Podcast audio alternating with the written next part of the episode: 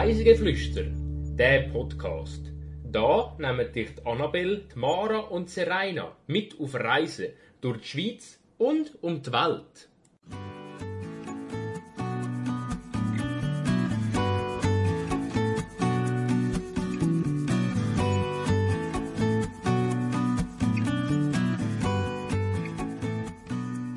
Ein Spaziergang durch die Altstadt und eine Fahrt auf dem Zugersee. Diese Woche empführen wir euch nach Zug.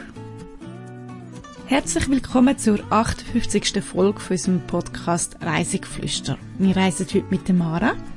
Hallo Annabelle. Und zwar reisen wir das mal auf Zug. Was kommt dir in den Sinn, wenn du an Zug denkst? Äh, an Zug an Torte. Ähm, ja, was kommt mir noch so in den Sinn, wenn ich an Zug denke? Jetzt ehrlich gesagt, nicht, ich habe nicht so viele Assoziationen dazu. Bin auch noch nie, glaube so bewusst dort äh, so in die Ferien gegangen oder so. Bin schon dort gewesen, aber eher so auf der Durchreise. Okay, ja. Ja, dann ähm, lernst du noch ein bisschen mehr über die Stadt kennen. Es gibt nämlich einiges Sehenswertes.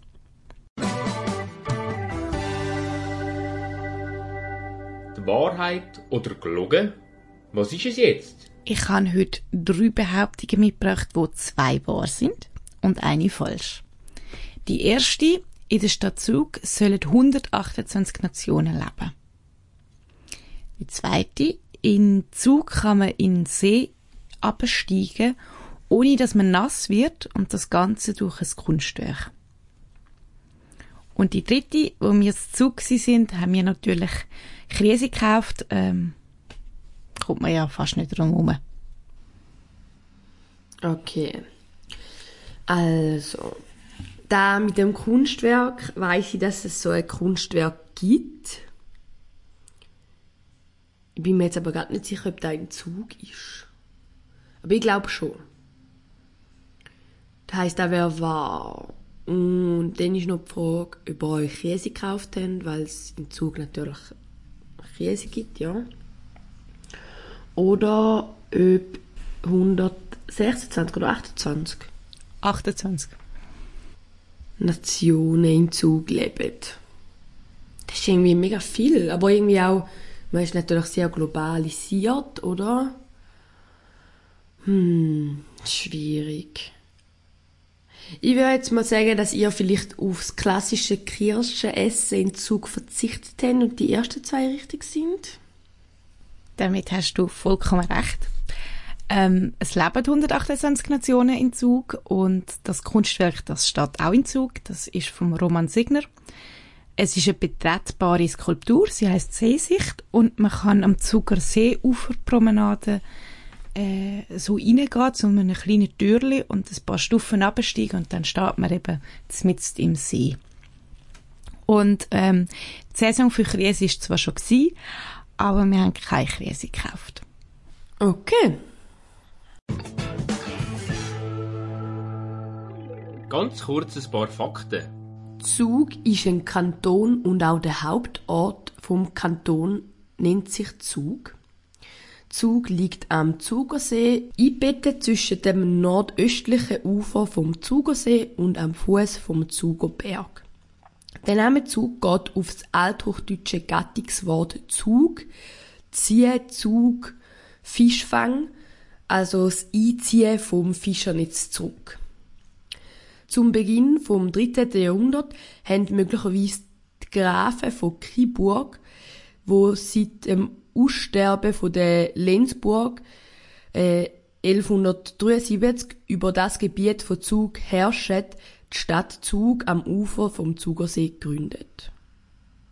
Die Stadt liegt verkehrstechnisch günstig an der Bahnstrecke Zug-Luzern und Zürich-Gotthard. Die Kultur der Zuger ist rund 600 Jahre alt. Sie prägt durch den Kriseanbau sowie eine Vielzahl von Brüchen und Kriseprodukten. Die geben der Region Zug ihre Identität. So gibt es zum Beispiel Zuger Kirschtorte oder ein Zuger Kirsch, wo ein Obstbrand ist. Ich bin im Juli 21 im Kanton Zug unterwegs gewesen, und zwar haben wir nicht direkt in Zug selber gestartet, sondern mit einer Schifffahrt. Und zwar sind wir von Art am See nach Zug gefahren und das über Immersee Oberwil. Es gibt drei Schiffe auf dem Zugersee von der Zugersee Schifffahrt. Die ist 1851 gegründet worden und ist die erste Dampfschifffahrtsgesellschaft für, für den Zugersee gewesen. Wir sind mit dem Schiff Zug, das ist ein Motorschiff gefahren, wo 2003 seine Taufe hat und somit ist es auch das jüngste. Auf dem See kann man zwischen April und Oktober äh, fahren, also es gibt noch ein bisschen Zeit, bis sie Saisonende haben. Wo wir dann Zug angekommen sind, haben wir einen Spaziergang gemacht und ähm, auf dem Spaziergang habe ich ein paar Sachen entdeckt, ähm, von denen möchte ich jetzt erzählen. Und zwar zuerst der Zeitturm. Das ist das Wahrzeichen von Zug. Ähm,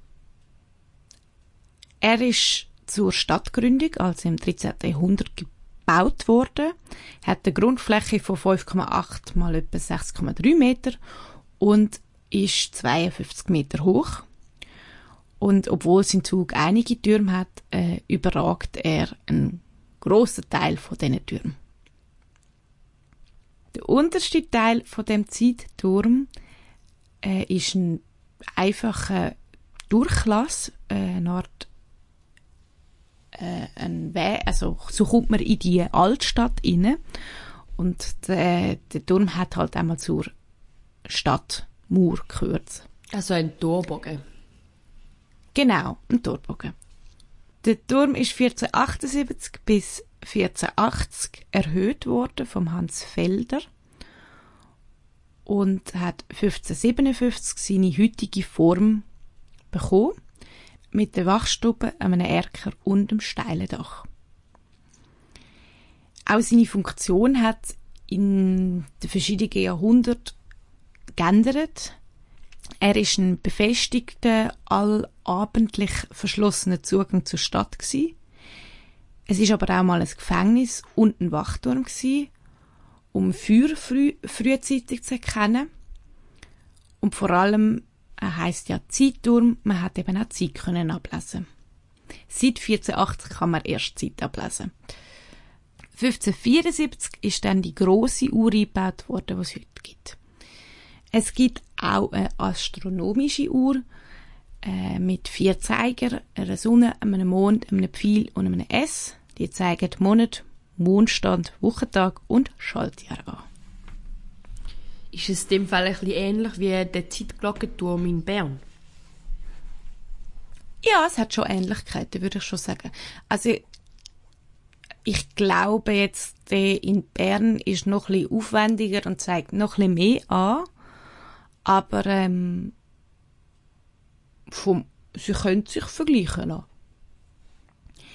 Dann sind wir weitergelaufen in der Altstadt und haben so einen, eine interessante Konstruktion entdeckt und haben uns dann gewundert, was das ist. Und das ist ein Sodbrunnen. Man sieht aber heute eben eher einen modernen Brunnen und der gibt es seit 1990, aber er hat einen historischen Bezug.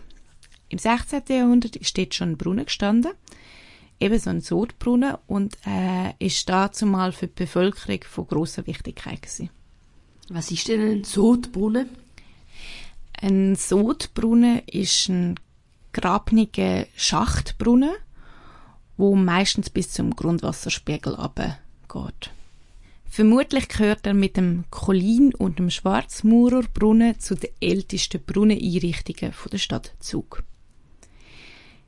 Der Brunnen ist nur per Zufall wieder entdeckt worden, weil man bei Bauarbeiten für ein Fernheizungsnetz so einen gemurten Kreisring entdeckt hat und dem ein bisschen nachgegangen ist und dann festgestellt hat, das muss ein Brunnen gewesen sein. Das Zuger Architekturbüro BHB, Bucher Hotz Burkhardt, hat darum ähm, den Brunnen wieder ersichtlich gemacht und hat auf der Seite hat so einen halb erhöhten Gehsteig für die Wohnungen und die Häuser auf der einen Seite und äh, hat so im Zwischenbereich zwischen der Straße und dem Gehweg ein kleines Podest geschafft und dort drauf ein aus Chromstahl gebaute Anlage mit einem kleinen Dächli und in der Mitte ähm, so einen Zylinder, äh, vom, wo, wo auch Wasser jetzt noch drüber läuft. Wir sind dann am Kunstmuseum vorbeigelaufen. Ich, bei dem Spaziergang, wo wir jetzt dort gemacht haben, von dem ich heute erzähle, sind wir nicht drin gewesen, aber ich bin schon ab und zu drin gewesen, also es lohnt sich. Es gibt das Kunstmuseum seit 1990 und es ist die in, in einer Anlage aus dem 16. Jahrhundert, nämlich im Hof im Dorf. Es ist am Rand von der Altstadt und ist vom Architekt Franz Füeg umgebaut worden.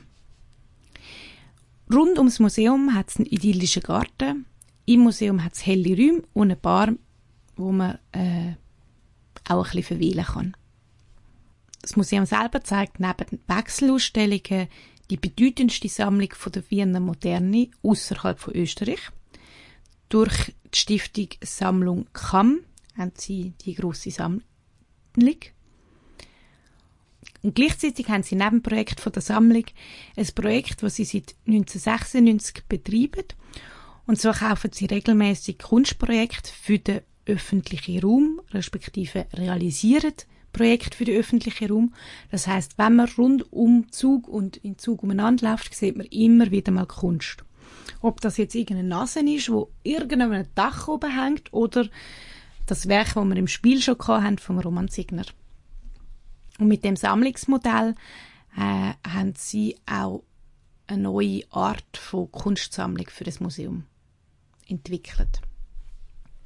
Wir sind dann weitergelaufen und haben so einen kleinen Gang beim Kloster St. Anna entdeckt.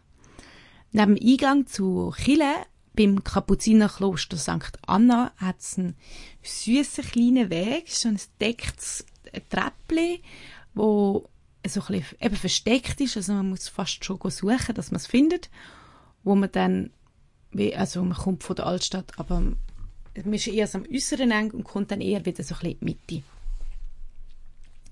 Das Kapuzinerkloster ist 1595 bis 1597 entstanden und ist das zehnte Kapuzinerkloster in der Schweiz gewesen, aber das erste Männerkloster in Zug. Nach dem Auszug der Kapuziner im 97 leben dort jetzt Mitglieder von der Gemeinschaft von der Seligpreisung. Es gibt noch eine kleine besondere Geschichte. Wie, man, wie ich vorher schon gesagt habe, es gibt einige Türme in Zug und es gibt eben auch einen Kapuzinerturm. Der erinnert an Kapuziner, aber hat nichts mehr mit dem Kapuzinerkloster zu tun.